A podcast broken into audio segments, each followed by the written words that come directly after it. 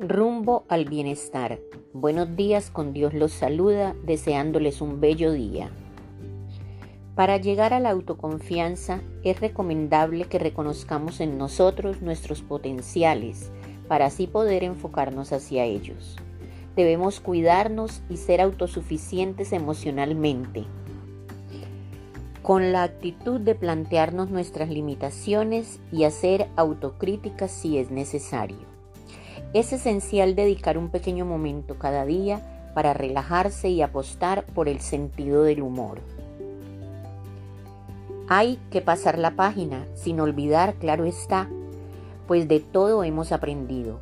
No se trata de olvidar, sino de superar, seguir a pesar de todas las pérdidas emocionales, relaciones, desengaños, malestares, temores, heridas sentimentales, soltar y dejar ir ya lo hemos dicho. El dolor forma parte de esos malos momentos, pero el sufrimiento debe ser gestionado. Intentar eliminar malos recuerdos solo actuará en tu contra.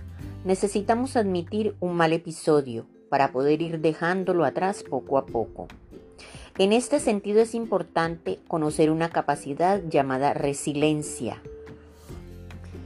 que es la capacidad que tiene una persona para superar circunstancias traumáticas como la muerte de un ser querido, un accidente, etc.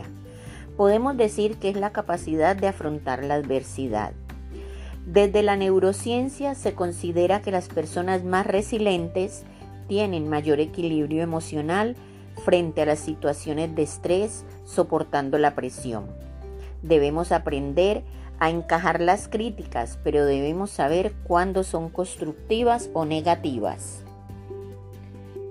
Esto radica en la intención de las palabras que se usan y la forma de decirlas.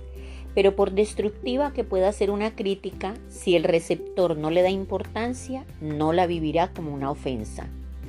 Por ello, cuando emitamos una crítica debemos ser prudentes y dejar evidente el aprecio, también el respeto, buscar la oportunidad del momento y dar siempre al aludido la oportunidad de responder respetando su derecho o réplica. Este punto es clave para relajar nuestra explicación emocional durante el día.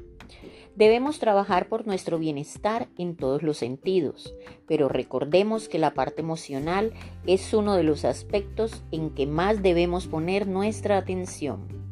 Nuestra tranquilidad interior se refleja en nuestro exterior. Si nuestro interior está sano, en paz y equilibrado, eso se debe reflejar en lo que sacamos a la luz de nosotros. Procuremos darle a cada cosa el valor exacto que tiene para no desperdiciar ni tiempo ni energía y no ocasionar a nuestro cuerpo desestabilidad emocional.